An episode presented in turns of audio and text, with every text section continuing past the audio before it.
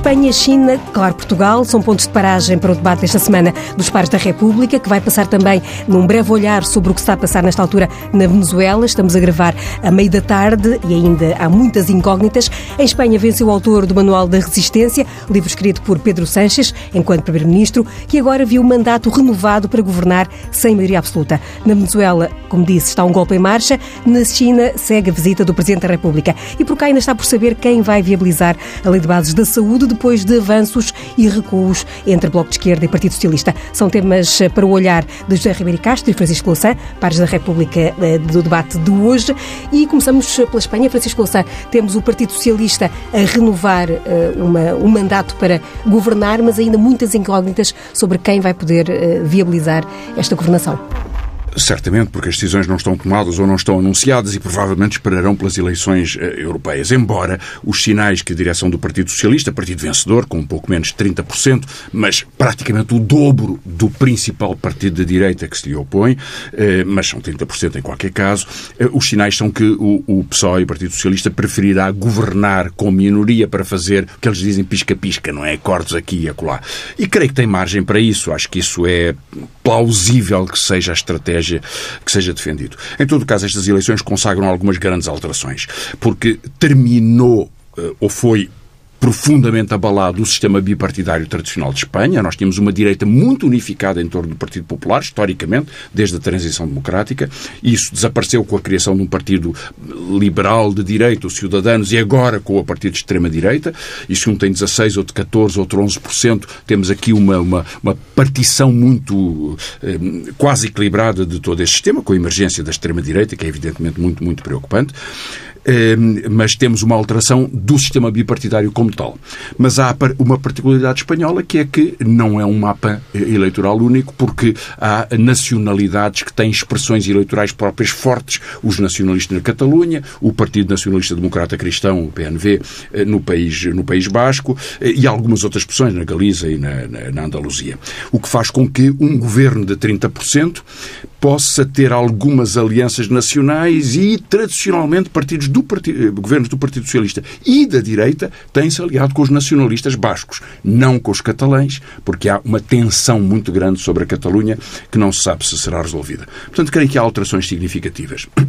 Acho que para Portugal é, apesar de tudo, uma situação mais confortável do que uma polarização da direita aliada à extrema-direita, que é um fenómeno novo em Espanha, muito radicalizado.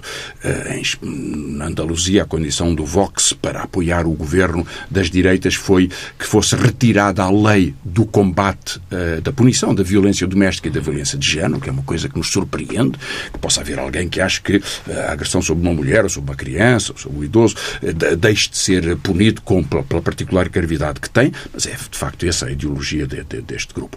E, portanto, como é que isto se pode desenvolver na articulação? Estamos no princípio de um processo, portanto, alguma prudência sobre ele, eh, num país que é muito, cuja referência política e económica é muito importante para Portugal. Uh, Já Ribeiro Castro, boa tarde também. Boa tarde. Como é que se explica esta. Eh, já havia sondagens que davam mais ou menos esta uh, vitória provável do Partido Socialista Espanhol. É verdade, as sondagens não, não, se enganaram desta vez. Não se enganaram, mas de qualquer modo não prevê uma descida tão grande do PP espanhol. Ah, dependia das sondagens, porque tudo, tudo dependeria uh, da votação do, do, Vox e do Cidadanos. O Cidadanos, aliás, acalentava uh, a ambição de poder ficar com a condição de, de, liderança à direita, portanto, poder passar à frente do PP se o PP caísse, e uh, chegou a ver, nomeadamente manchetes nos jornais, prevendo que o Vox pudesse chegar aos 15%. Não chegou, chegou aos 10%. De qualquer forma, esta eleição marca o fim de uma era. Uma era do PP, eh, eh, dominando a, política espanhola. Eu acho que vai ser muito difícil eh, reconstruir uma força com, com esta amplitude que o PP adquiriu. O PP formou-se depois de, de, da crise da UCD, que foi o partido que ao centro conduziu a transição política em Espanha. Em Espanha não houve uma revolução, houve uma transição, e depois teve uma crise eh, uma crise entre uma linha mais à esquerda e outra linha mais à direita, que viria a aliar-se à Aliança Popular eh, neste projeto que é o Partido Popular. Eh, a crise dos últimos anos e muita corrupção. Quer dizer, o que se passa em Espanha, quer à esquerda, quer à direita, é muito determinado pela desmoralização social e política resultante de consecutivos escândalos de corrupção. Portanto, o PP caiu bastante, perdeu mais de metade dos lugares que tinha, já tinha uma votação baixa, portanto, o PP... Acentuou-se, no fundo. Assim. bom, e, bom, eu, eu não, não qualificaria já o Vox como partido da extrema-direita, vamos ver qual é a evolução. Eu vi que o Pablo Casado hoje já passou também, uh, invertendo a sua estratégia, começou uh, a seguir isso. Depende do caminho uh, que seguir, obviamente seguir pelo caminho que Francisco Louçã referiu, portanto, querer demonizar legislação perfeitamente normal, como é a perseguição da violência doméstica, bom, isso conotará. Eu vi o discurso do Abascal com curiosidade por causa deste debate, e não é um discurso de extrema-direita, é um discurso de direita radical, e eu acho que é um partido que surge pela irritação. É um eleitorado do PP, uma parte do PP que se irritou.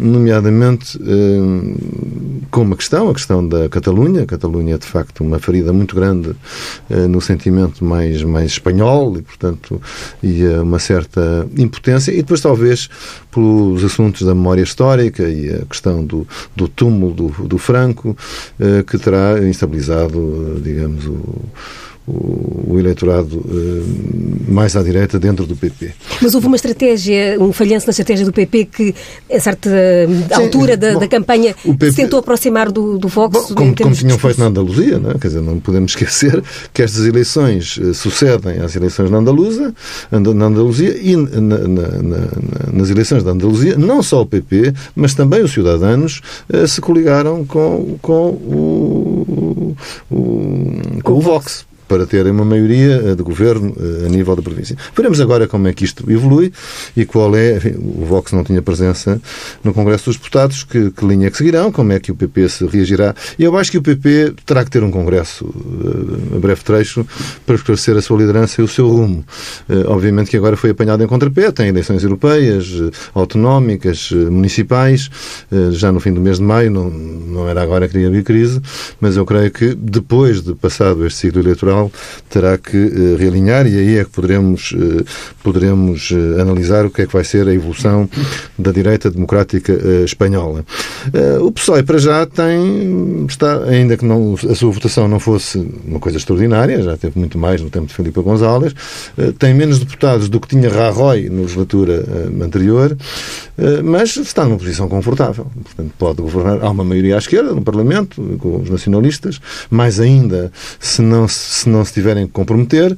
O PS governou assim muitas vezes, em minoria, chegando-se à frente sozinho e que eu quisesse que derrubasse. E depois pagaria o preço uh, se o derrubasse. Algumas vezes uh, isso aconteceu, uh, com prejuízo para o PS, como foi, aliás, que ocupava muito o Bloco de Esquerda, porque tinha chumbado o PEC 4 e, portanto, considerava responsável.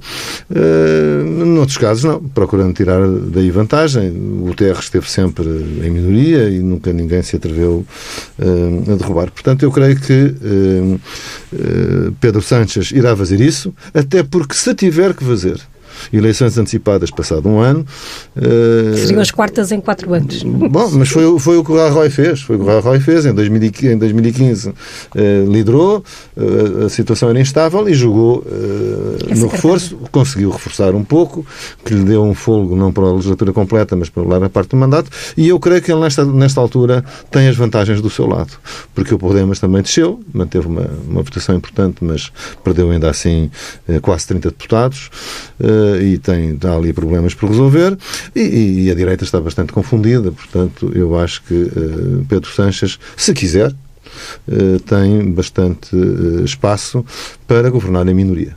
E, Francisco Louçã, eh, eh, no seguimento desta ideia sobre um, um eventual futuro executivo, ouvimos nos debates uh, o Podemos uh, insinuar que não se importaria de ir para o governo. É um cenário que lhe parece não, creio mesmo possível? propôs explicitamente entrar no governo em acordo desde já e deu como certo. O, o, Podemos e o Partido Socialista tinham feito um acordo de legislatura no, no período anterior, que é um documento muito desenvolvido, relativamente consistente, embora com um problema que era muito pouco concretizado.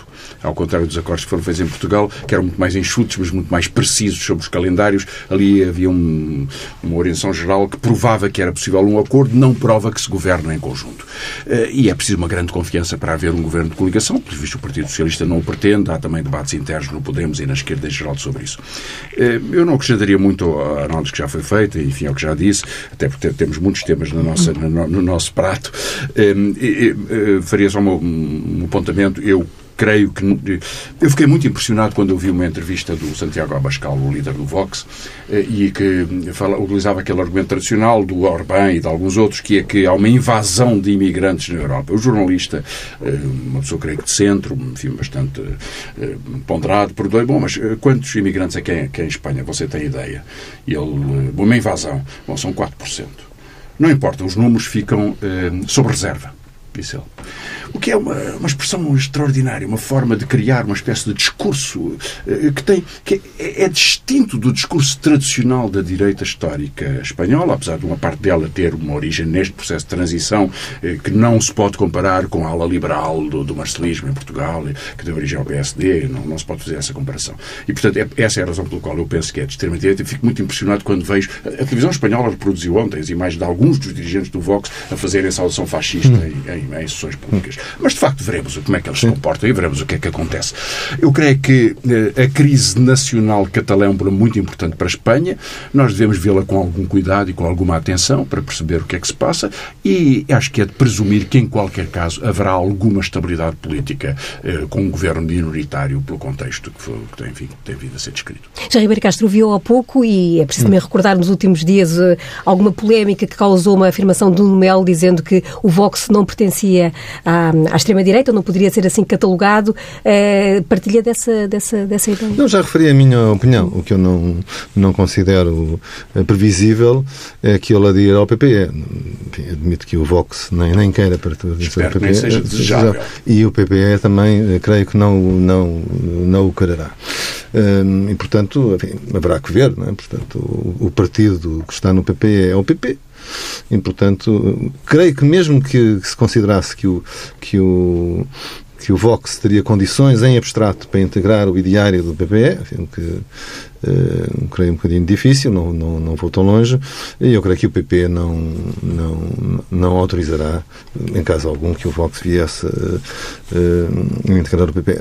Eu gostava só de. Enfim, há uma nota. Um, um tema preocupante é uh, a Catalunha, de facto, vamos ver. A mim faz muita impressão, estive a seguir a emissão em Espanha das eleições, mas nas ligações ao País Basco e nas ligações à Catalunha, as pessoas falavam em basco e as pessoas falavam em Catalunha, em catalão, com um, um intérprete por cima a dobrar para espanhol. Faz um bocado de confusão uh, que uh, o conflito linguístico e, e, portanto, cultural tenha chegado a este, a este ponto. De qualquer forma, apesar da, da, votação dos independentistas, os independentistas, mais uma vez, não têm uma maioria dos mandatos uh, pela Catalunha. Quer dizer, se formos ver os Aliás, partidos... o, o Partido Socialista até reforçou a posição Sim, reforçou. E, portanto, se somarmos, não tem bons resultados, enfim, não, o, a ERC e o, e o Juntos por Catalunha baixa um bocadinho, mas somando não tenha maioria. Portanto, o problema da ilegitimidade, da quebra independentista, que eu creio que é eh, uma questão que está em cima da mesa, mantém-se eh, com os resultados frescos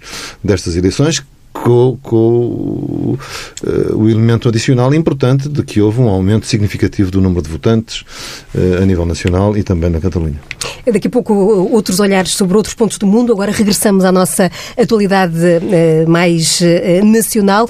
A questão tem sido abordada neste Pares da República nas últimas semanas e continua em cima da, da mesa, a questão da Lei de Bases da Saúde. Francisco Louçã, no último fim de semana, notícias de que divergências internas dentro do Partido Socialista teriam travado um processo que para o Bloco de Esquerda estaria, enfim, encaminhado num certo rumo para a proibição das futuras eh, parcerias público-privadas eh, e o Partido Socialista avançar, eh, ou neste caso a recuar nessa, nessa intenção e a apresentar uma proposta que, que apenas limita, não fecha essa porta. Afinal, quem é que vai viabilizar esta lei de bases da saúde? Bom, isso já veremos na votação, mas hum, eu quis ser muito sintético sobre a questão espanhola, porque acho que hum, todas estas questões merecem muita atenção, mas esta muito em particular. E por isso queria responder-lhe sobre duas questões. Primeiro sobre o que está a acontecer, mas mais importante sobre a questão mais de fundo. Quer dizer, como é que nós vemos o Estado, como é que nós vemos as responsabilidades democráticas. Hum, eh, as notícias que surgiram, creio que são exatas. O, eh, o Ministério da Saúde eh, fez uma proposta aos parceiros do, do, do Partido Socialista, depois de longa negociação, e essa proposta era tão consistente que o Primeiro-Ministro a anunciou no Parlamento. Eu nunca vi a não ser neste caso o Primeiro-Ministro usar um plenário do Parlamento para consagrar uma proposta que tinha apresentado. E, portanto, que era a proposta dele. Essa proposta eh, não foi aceita pelo PCP por, porque entendia que alguns pontos tinham que ser negociados, terá sido aceito pelo Bloco de Esquerda, mas não foi aceito pelo Grupo Parlamentar do Partido Socialista e as notícias que surgiram no fim de semana são exatíssimas. Ou seja, a Ministra foi desautorizada por Carlos César, Presidente do Grupo Parlamentar do Partido Socialista, que decidiu substituir a proposta do Governo, que tinha sido acordada então com um dos parceiros e que estava bem encaminhada com o outro, substituí-la por uma outra, que aliás substitui não só a norma sobre as parcerias público-privado, mas muitas outras normas. Por exemplo, a obrigação de um financiamento adequado, a, a norma que determina a forma da qualificação dos profissionais, médicos, enfermeiros, etc., no Serviço Nacional de Saúde, a presença dos seguros, eh, dos seguros de saúde e um conjunto de outras regras. Portanto, o texto foi completamente reescrito. E o Governo é desautorizado, ou pelo, pelo menos a Ministra é desautorizada. Bom, presumo que o Primeiro-Ministro terá uma palavra sobre isto e, e até presumo que poderá ter aceite esta iniciativa. Mas, portanto, há uma divisão no Partido Socialista sim. Eh, e o que, que o levou a desmentir eh, a palavra e o compromisso que tinha feito. Isso cria incómodos e cria problemas, mas eu não me vou tanto referir a isso, porque não, enfim, a nossa função aqui também não é propriamente discutir o, o detalhe da, da, da, da, intervenção partidária, e se os dirigentes partidários que o façam, nem eu, nem o, o meu colega de debate, eh, somos, somos dirigentes do, do, de, partido, isso é, é outro, outro nível de discussão. Mas, portanto, há aqui um incómodo que esse tem um registro político, que é que o Partido Socialista, depois de um compromisso, decidiu retirá-lo e, ao retirá-lo, refez uh, este contexto. E por isso eu creio que é lógico a posição que o Dr. Rui Rio tomou, que foi imediatamente dizer estamos disponíveis para aprovar a lei, porque se ela tivesse essas características, está mais próximo do pensamento do PSD e que é, que é, que é conhecido a este respeito. Uh, portanto, eu acho isso plausível e acho compreensível. Agora, sobre a questão mais de fundo. Há aqui, o Serviço Nacional de Saúde é uma das grandes conquistas da nossa democracia e a atua num contexto de uma economia de cuidado que tem um setor privado e tem um setor público e depois, aliás, setores sociais. Eh, e que existem, e aliás, coexistem com alguma naturalidade. E há uma relação económica entre eles, ou por convenções, o Estado não consegue assegurar algumas, por exemplo, a radiologia, eh, ou, ou em, enfim, noutros, noutros, em, em diálise, eh, e, portanto, contrata esses serviços do ponto de vista público. E depois há uma norma especial, essa muito especial, que é o da parceria público-privado, em que hospitais públicos são entregues a uma gestão por entidades privadas, na verdade, por entidades que gerem hospitais privados concorrentes dos hospitais públicos, desse ponto de vista. Houve várias, agora só há três, portanto, o Grupo Amil na, em Cascais, o Grupo, o grupo Fossum em, em Loures e o Grupo Melo em Vila Franca de Xira. Já houve outros que terminaram. Braga, que... Braga e Amadora Sintra, já houve outros. Não são muitos, mas são hospitais de referência e a norma que permite que haja estes três permitiria que houvesse 20. Portanto, o Governo tem que definir a estratégia deste ponto de vista. Houve um coro muito importante de pessoas, que eu respeito muito, que vieram dizer o que era, inclusive o Presidente da República. O Presidente da República teve uma grande intervenção sobre isto, um pouco surpreendente para uma pessoa que tem uma visão tão institucional. Eu não vejo que seja norma o Presidente da República fazer sugestões públicas sobre uma lei que ainda está a ser discutida. Ele fala com o seu poder constitucional, vetando, comentando, criticando, fazendo o que pode, quando a lei é aprovada, mas o Presidente não interfere no processo legislativo. Ele fez-lo com alguma desenvoltura e surpreendeu-me sempre um, um pouco. Mas o argumento dele era este. A lei não deve limitar quem gera os hospitais públicos. Eu olho para isto com alguma surpresa. Percebo porque é que o argumento surge. Na verdade, a história da economia portuguesa é que os grandes grupos económicos só têm duas fontes de rendimento em Portugal. Há muitas empresas que fazem pela vida, mas os grandes grupos económicos têm ou supermercados ou grandes monopólios consagrados pelo Estado a EDP, a PT, a Galp, grandes unidades industriais que não têm concorrência, ou que têm muito pouca concorrência, e que garantem a renda de monopólio. Eh, e, portanto, percebo porque é que o setor privado quer ter a gestão dos hospitais públicos, contrata os seus médicos, eh, intervém num setor e cria, aliás, a lógica, a ideia e a, a normalização da regra de que o setor público é melhor gerido se for gerido pelos privados. Eu quero dar o seguinte exemplo. Há universidades públicas e universidades privadas. Eu nunca ouvi ninguém dizer que era um escândalo que a lei não determine que as universidades públicas, a Universidade de Coimbra, que não seja gerida, ou possível de ser gerida por uma universidade privada. Eu não vejo que a moderna, ou a independente, ou a internacional pudessem gerir a Universidade de Lisboa, ou a Universidade de Coimbra, ou a Universidade do Porto. Mas a lei é isto que diz. A Universidade Pública é gerida pelo Estado, as privadas geridas pelo, pelo privado, como é lógico. Não tem que se interferir desse ponto de vista. Mas porquê que se deve reivindicar como uma norma da vida democrática normal, como se fosse insuportável que as universidades públicas não pudessem ser geridas pelas universidades privadas? E nós percebemos porque é que não pode ser. E, aliás, ninguém se atreve a propor que sejam geridas pelas privadas. Não há ninguém na direita liberal que o proponha. Porquê? Porque é absurdo. Mas já se consagrou a ideia, inclusive no Presidente da República, que o que é absurdo nas universidades é normal nos hospitais. Ora, é claro, com certeza que há gestores privados competentes e gestores privados pouco competentes, o público também há, gestores privados competentes. O problema é que são concorrentes operam de formas diferentes. O contrato de, uma, parceria público-privado presta um determinado número de serviços, de, de, de, cuidados que estão descritos no contrato. Se eu vou a São José quando tenho uma urgência, a minha urgência, qualquer que seja a patologia que tenho, tem que ser cuidada naquele contexto, porque é o serviço de saúde. Portanto, há aqui uma diferença na forma. Não digo que uma tem uma legitimidade e outra não. Não estou a discutir filosofia nem estou a discutir ideologia. Estou a dizer que o tipo de prestação de cuidados no serviço de saúde, serviço público, tem uma correspondência que não é o mesmo nos contratos, nem o mesmo nos privados privados. A pessoa, se não tem o seguro, pronto, vai para o hospital público, não fica nos privados. São lógicas diferentes, correspondem a objetivos diferentes. E, portanto, percebemos que têm que ser diferentes. Mas esta, creio que é a discussão mais importante sobre a sociedade portuguesa. Agora, eu percebo porque é que há uma pressão tão grande para que a renda que é garantida, os privados até dizem, ah, temos muito pouco rendimento. São 2 mil milhões de euros cada, que se paga nas parcerias público-privado cada, cada legislatura. 2 mil milhões de euros. 475 milhões por ano. 2 mil milhões de euros. E eles agora dizem, até dizem, não temos interesse nenhum. Se não tivessem interesse, não estavam lá. Como é que vêm empresas internacionais, a Fossum, uma empresa chinesa, para gerir o Hospital de Lourdes? É porque não tem interesse? É claro que tem interesse. É claro que tem interesse. E por isso estão lá. Agora, o que temos de discutir é se é o que é lógico do ponto de vista do Serviço de Saúde, é que haja uma gestão pelos privados. E eu creio que isso, em termos da gestão prática, eh, eh, é difícil de explicar porque é que acontece, a não ser porque em Portugal a renda financeira é sempre um conforto. José Ribeiro Castro, eh, já aqui se pronunciou também sobre esta questão, mas para rebater aqui... Bom, nós já tivemos ocasião aqui de debater isto, não vou acrescentar muito àquilo que eu próprio já disse. Uh, achei interessante a exposição longa do Francisco Louçã, mas não estou de acordo. Uh, eu creio que, aliás, uh, este processo veio em mau momento e, portanto, tem tudo para correr mal. Uh, acho que o Partido Socialista não o devia ter feito nesta altura. Se queria fazer uma revisão da filosofia legal do Serviço Nacional de Saúde, esperava pelas eleições e fazia-o a seguir.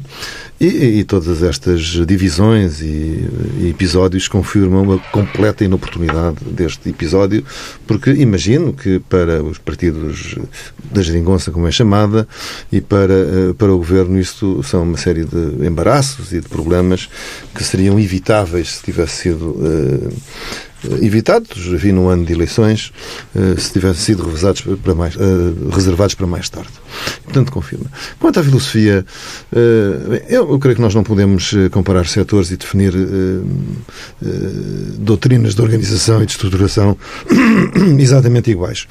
Nós não temos nem a perspectiva do Estado, ou melhor, de um Estado estatista, nem a perspectiva de, de, de, de grupos económicos que atuam no organização de, de, hospitais privados, mas a perspectiva do utente. O que nos interessa é a perspectiva do utente. É que o doente, o cidadão, tenha o maior número e a melhor qualidade que seja possível dos serviços de saúde. E, portanto, o interesse da cidadania, no nosso, no nosso entender, é a melhor articulação entre as capacidades do setor público, as capacidades e disponibilidades do setor privado e as capacidades e disponibilidades do setor social. E o, e o Ministro da Saúde deve lidar sem complexos com todos estes setores, procurando extrair uh, a melhor qualidade uh, e, e, o mais baixo custo, porque às vezes há abusos, e a mais baixo custo na prestação de serviço de saúde. Portanto, eu não estou de acordo com um certo desvio mais para a esquerda da Lei de Base da Saúde. Acho que isso seria negativo, introduziria problemas. Bom, agora vamos ver como é que isto acaba. Até admito que possa acabar, a mim, surpreender-me muito, numa proposta que pudesse ser também assinada pelo PSD e também pelo CDS. Isso surpreender-me bastante. Mas o ideal, o ideal é que a Lei de Base da Saúde possa ser subscrita por todas as forças políticas, do Bloco de Esquerda ao CDS, e, bom, e o resto depois eh, é traduzido no exercício da governação, mas não tem que estar uh, tudo escrito na Constituição da Saúde, que é uma lei de bases. Uh, Francisco Louçã, só para terminar, há pouco falava da Ministra da, da Saúde e do documento que apresentou e depois retirou, falando de uma desautorização por parte da Ministra. Uh, ainda tem, considera que há condições para Marta Temido uh, terá perdido a face nesta, nesta questão para se manter? Sabe, mas ela tem que tomar a sua decisão. Ela não retirou o documento. O Grupo Parlamentar Socialista é que decidiu anular o documento dela. E isso, quem, quem a desconsiderou foi o Grupo Parlamentar do Partido Socialista, tanto mais que, aliás, quando foi apresentado o documento, o Governo emitiu um comunicado dizendo este documento confirma de facto, é de facto o documento que o Governo apresentou e foi consultado com o Grupo Parlamentar do Partido Socialista. Quem escreveu a nota do Governo sabia o que estava a prevenir. Mas, enfim, Carlos César decidiu depois uh, arrasar a Ministra e fez isso com alguma crueldade. Mas ela, ela decidirá. Eu acho que é preciso que haja um Ministério sólido. Acho que é preciso que haja uma, uma, uma visão muito estratégica do Serviço de Saúde, incluindo a qualificação dos profissionais. É verdade que eh, na, na profissão da enfermagem tem que haver uma qualificação significativa, técnicos especialistas e outras, outras matérias, e, portanto, é preferível que haja esta, essa uh, com, composição coerente do, do, do, sistema, que acho que é a boa garantia para os, para os cidadãos. Avançamos rapidamente para um, os temas que ainda temos em cima da mesa e, desde logo, a visita em curso do Presidente da República uh, à China, uma visita que tem tido uma componente económica muito forte, com apelos a, a empresários para que invistam na China e empresários chineses para que invistam em Portugal. A componente de direitos humanos também já esteve uh, presente nesta, nesta visita, com alguns, uh, algumas alguma defesa do, da importância dos direitos humanos por parte de, de Marcelo Rebelo de Sousa, mas também de, de António Guterres, que foram, que foram ouvidas. Já Ribeiro Castro, esta, esta, como é que está a acompanhar esta visita e esta, este peso da economia sobre, eventualmente, a, a questão dos direitos humanos? Bom, acho que a revisita tem corrido de uma forma geral bem. É evidente que Portugal tem eh, um grande interesse económico e também político nas relações com a China. Eu não tenho sobre isso a mais pequena dúvida. Acho que nos interessa ter uma excelente relação política com, eh, com a China. Somos eh, os extremos de dois continentes que estão unidos, da, da, da Euroásia. E há valores simbólicos, históricos que nos podem interessar. Tenho defendido, aliás, que deve haver políticas que estimulem a aprendizagem do mandarim por portugueses porque vejo uma consolidação das relações entre os povos. E creio que isso, que isso é muito importante. O português é uma grande língua global e eh, a China será, com certeza, uma, uma, uma, uma língua importante uh, no século XXI. Portanto, que haja portugueses aptos a fazer essa ponte, creio que é muito importante. Agora, a questão dos direitos humanos e, portanto, indiretamente do regime político é fundamental. Eu fui, enfim, deputado ao Parlamento Europeu, um dos patrocinadores da candidatura ao Prémio Sakharov, ganhou do UGA, enfim, com Ana Gomes e outros colegas de outros, de outros países, e, portanto, eu creio que essa é uma preocupação que a União Europeia deve sempre, e os países membros da União Europeia, manter sempre presente. Porque uma coisa é relacionar-nos abertamente, sem reservas, eh, com um país poderoso, eh, que tem um caminho de abertura da sociedade, da cultura, da cidadania, outro é um regime que é cada vez mais fechado e que é sentido de uma forma ameaçadora pelos seus vizinhos e por outros, e pelos seus cidadãos. E, portanto, eh, eu creio que esta nota dos direitos humanos é muito importante. Eh, vi ontem à noite na RTP um, um programa, O Mundo Segundo Xi Jinping, que me deixou um documentário bastante bem documentado, que me deixou inquieto. Uh, creio que é negativo que uh, a União Europeia, num, num ano determinado, salvo erro 2008 ou 2018, creio, não, já não apresentasse o seu relatório habitual sobre os direitos humanos na China, porque um país da União Europeia, a Grécia, o vetou por pressão autopressão política, é? portanto, condicionado pelos investimentos da China, e, portanto, isto, uh, isto é negativo.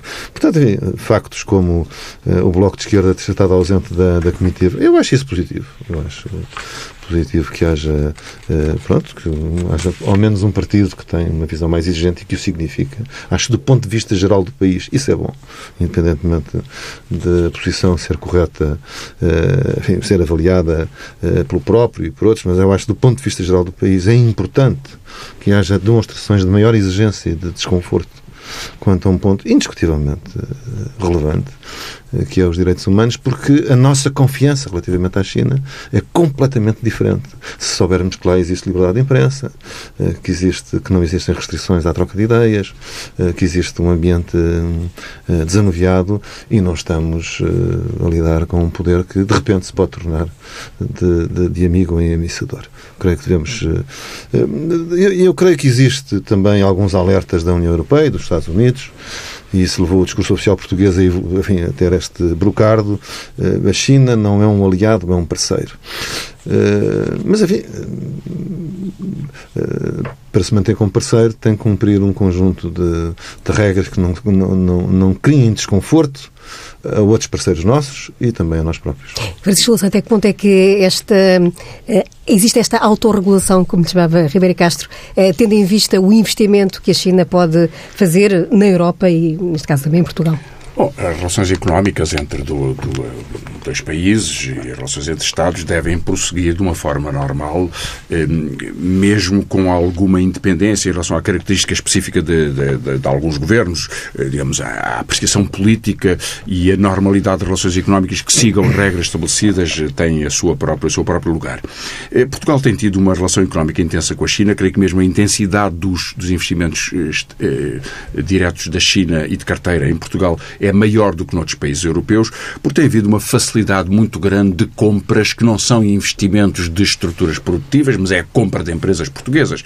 Eh, a EDP e a REN são talvez os mais significativos, mas já, já falei daquela da gestão do Hospital de Lourdes e de algumas outras, mas a EDP é sem dúvida a grande empresa de referência, é uma grande empresa de intervenção internacional, tem investimentos importantes nos Estados Unidos, é uma empresa de grande projeção. Eh, e, e tanto esse processo como o processo dos vistos Gold têm uma, exprimem uma presença grande de, de, de, de interesses Aliás, o país que mais uh, solicitou vistos gold. E, exatamente. Bom, e isso é problemático. Eu creio que os vistos gold se tornam uma espécie de porta aberta para muitos investimentos de oportunidade. Depois logo veremos em que, que ponto é, o que é que eles representam do ponto de vista económico, mas é, mas é, mas é muito pouco.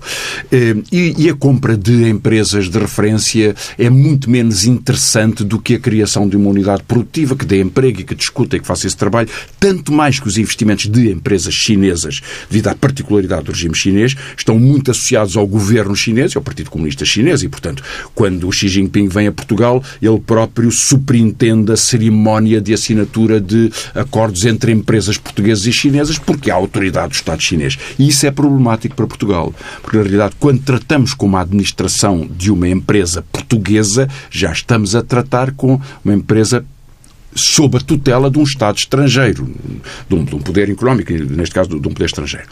Eu creio que, eh, portanto, isso deve levar a, alguma, a regras muito cuidadas. Eh, do mesmo tipo que, com, o qual nós devemos ter cooperação com Angola ou com os Estados Unidos, mas ter muito cuidado quando eh, empresas que representam Estados ou que representam alguns interesses especiais compram grandes empresas portuguesas. A mim preocupa-me que o novo banco seja comprado por uma empresa que o pode vender amanhã por, por qualquer razão, que pode desfazer. Este caso é uma empresa norte-americana, mas eh, o que importa é a coerência estratégica do ponto de vista da nossa vida económica. Dito isto, eh, a relação, a visita é uma visita normalíssima, como, como é normal, eu compreendo-a.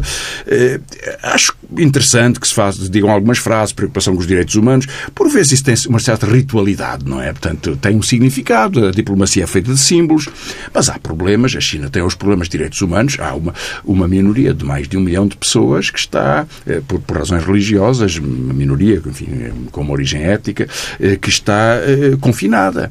E, portanto, há limitações importantes e graves. O sistema de pontos para as pessoas serem classificadas quando entram, o facto de haver censura na imprensa, tudo isso no plano da relação política, não de Estado. Mas merece uma atenção significativa, ou seja, portanto, não é, eh, não é o tipo de padrão de, de, de, de direitos sociais, direitos populares, direitos de cidadania que, se, eh, que, que permitem que haja a livre expressão de, de, de quem nós somos, né, como seres humanos.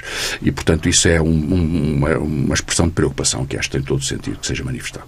Estamos a gravar na tarde desta terça-feira e uh, chegam-nos também os ecos do que se vai passando na Venezuela, ainda dados muito incipientes para podermos fazer uma, uma análise mais aprofundada. De qualquer modo, sabemos que Juan Guaidó apelou aos funcionários públicos, aos militares, para que colaborem nesta que diz ser a, a estocada final no regime de, de, Maduro. Há instantes, Maduro pedia nervos de aço para resistir ao golpe. Já Ribeiro Castro, como é que está a acompanhar estes primeiros ainda detalhes ainda Bom, pouco com, concretos do com, com curiosidade e também com alguma preocupação. Enfim, primeiro desejo que isto não degenere num banho de sangue e, portanto, eh, que este confronto seja pacífico dentro do que é possível nestas circunstâncias. Eu não vejo isto como um golpe de Estado, mas vejo uma revolta popular, eh, na linha das manifestações que, eh, que têm, têm havido várias sucessivas, agora com uma componente da adesão de militares. É? E, portanto, enfim, tem havido um apelo a que os militares decidam do poder madurista e, portanto, mas vamos ver como é que isto evolui. Às vezes, enfim, Portugal teve uma, uma grande experiência disso. Enfim, o golpe, há o golpe e o contragolpe. Portanto, se, se, se, quem ataca não, não vence, depois as coisas ficam piores do que estavam antes. E, portanto, gostaria que eh, não houvesse sangue eh, e que as forças civis organizadas a partir da Assembleia Nacional, lideradas por Gaidó, enfim, uma Assembleia plural, eh, que, que conseguissem conduzir o país a eleições livres que é também o que boa parte do mundo espera que aconteça. Francisco, primeiro olhar sobre esta situação ainda muito... É Com muita prudência, muito... nós gravamos um pouco antes da emissão do programa e possivelmente mesmo ao fim do dia logo veremos se já se tem alguma informação, não sei se o teremos em poucas horas, em poucos dias, não sei. Sabemos que há uma guarnição militar de que pelo menos uma parte parece apoiar Guaidó, isso é novidade em relação ao, eh, à, à crise política que se tem vindo a viver, se isso é suficiente para um predomínio militar, se desencadeará uma guerra civil, se haverá um movimento de repressão. É, é muito difícil antecipar e fazer agora jogos de adivinhas. Eu creio que não, não, é, não é prudente e não é, não é sequer uh, adequado. Eu acho que deve ver estas coisas com um pouco mais de cuidado, não pensando imediatamente nos, nos contratos da venda de carne de porco e pensando um pouco mais na coerência de pernil de porco, mas pensando um pouco mais na coerência de uma região que tem sido muito sacrificada e muito sofrida. Uh, houve eh, não sei quantas, 35 intervenções militares estrangeiras na América Latina, houve não sei quantos golpes militares em vários países, vivemos ainda há não há muito tempo, há, há alguns anos, um, um, longo período de ditaduras militares, há este tipo de, de confrontações e de perturbações sociais, há fome na Venezuela, portanto há situações muito complicadas e por isso eh, a solução é sempre a democracia, a única resposta possível é a democracia, portanto, haver uma deliberação sobre um governo de confiança da população e que evite este tipo de divisão trágica e espero que isso aconteça. E mesmo, mesmo a fechar, a nota uh, final que Ribeiro Castro traz para este programa, ainda a questão que temos também já tratado aqui várias vezes do português desaparecido em, em Moçambique, agora com uma petição dirigida a Marcelo Paulo de Sousa. Sim, uh, há de facto uma, uma petição pedindo, através do Presidente da República, uma uma ação mais enérgica por parte das autoridades políticas portuguesas e também da União Europeia relativamente a Américo Sebastião, que é um português empresário que foi eh, raptado e desaparecido eh, na, na, província de Sofala, em Amapaza, que é uma, um vilarejo, eh, desde julho de 2016, há quase três anos. E uh, o, o, que reforça esta necessidade é a ida recente, sexta-feira passada, da uh, Procuradora-Geral da República de Moçambique, a doutora Beatriz Bucilli, ao, ao, Parlamento, onde respondeu, entre outras várias questões, da Justiça moçambicana, a uma pergunta sobre a cooperação judiciária oferecida por Portugal. E, espantosamente, declarou perante os deputados, faltando a verdade, que não tinha recebido nenhum, nenhuma oferta por parte das autoridades portuguesas. Ora, não é assim. A Procuradoria-Geral tinha anunciado em fevereiro que tinha feito uma oferta. Nós sabemos, por acaso, uns dias antes desta intervenção, que esta, esta oferta foi recebida na Procuradoria-Geral da República e tinha sido enviada já uma resposta para a Procuradoria-Geral Portuguesa. Uh, bom, e portanto ficamos sem saber o que é que se pode tratar com Moçambique, em que as ofertas de cooperação judiciária do Ministério Público, da Polícia Judiciária não mandam e a investigação não chega a sítio nenhum. Portanto, eh, não é só negligência, também aqui um, isso levanta inquietações de incumprimento, nomeadamente da família, que está muito inquieta, muito ansiosa. A família eh, considera e tem notícias que o, seu ente querido está vivo, está num cativeiro privado que existe em, em Moçambique. Não sabemos, há quem duvide disso, não é? ponha sem dúvida, mas enfim, isso não, não, não descansa ninguém. Quer dizer, é preciso produzir-se a verdade do que é que do que é que se passou e, portanto, eh, é preciso que Portugal, no quadro da CPLP e das relações bilaterais que tem com o país irmão, eh, exija de Moçambique que trate também Portugal e os portugueses como nacionais de um país irmão. Francisco Louçã, ainda uma nota para fechar, eh, quer ainda pronunciar-se? Eu registro isto, acho que é uma, uma petição prudente eh, e espero que, neste caso como noutros, a proteção da vida seja fundamental e que a justiça não sirva para encobrir um crime, mas sirva para o combater. Está feito então o debate semanal dos pares da República, hoje com cuidado técnico de Miguel Silva. Pode ouvir outra vez os argumentos aqui trocados em tsf.pt ou em podcast.